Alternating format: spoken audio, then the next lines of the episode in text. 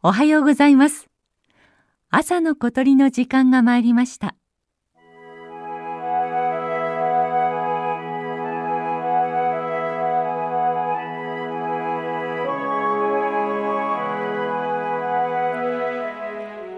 北海道の東根室半島の付け根にある風蓮湖海水と淡水が混じった大きな汽水湖で湖の周囲は 100km 近くあります。辺りに広がる湿地帯は貴重な動植物の宝庫であり渡り鳥が羽を休める重要な中継地になっています。同等に遅い初雪が舞い始めた冬の朝湖面に響いていたのはこんな声でした。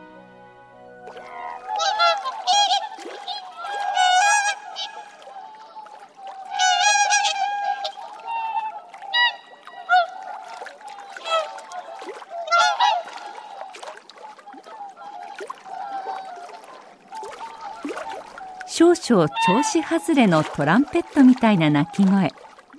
オオハクチョウです。オオハクチョウは全長およそ140センチ。羽を広げると2メートルを優に超える大きな鳥です。全身真っ白で黒いくちばしの根元から半分くらいまでは黄色くて先端は少し尖って見えます。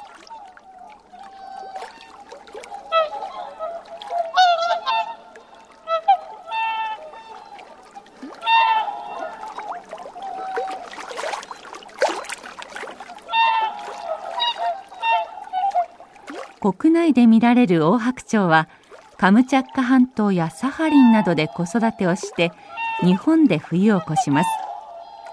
主な渡来地は東北から関東北部にかけての太平洋側です。ここ風蓮湖はオオハクチョウにとって旅の途上にちょっと一休みしていく常宿というわけです。10月の半ばくらいに最初の群れが渡ってきて11月中旬あたりがピーク。湖はたくさんのオオハクチョウでにぎわいます。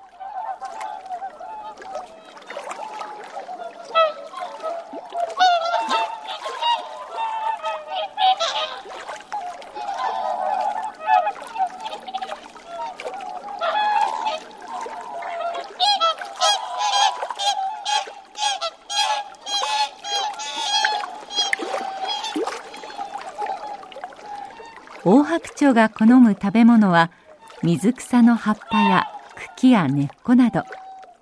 ここ風蓮湖ではアマモなどの海藻類を食べているようです。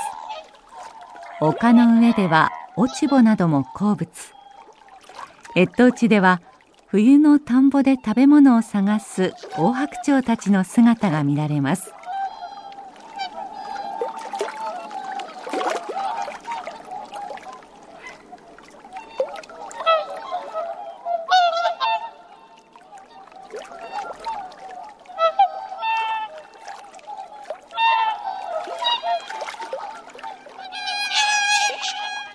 白鳥は冬を告げる白い使者として古くから親しまれてきました。同等の寒さが厳しさを増す12月。風蓮湖の大白鳥たちは本州北部の越冬地に向けてまた旅立つのです。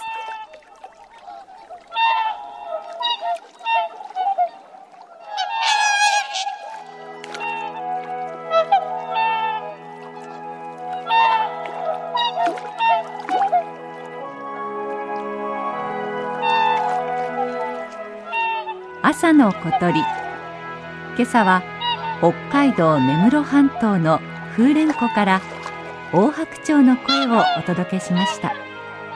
収録構成は岡村正明さんでした。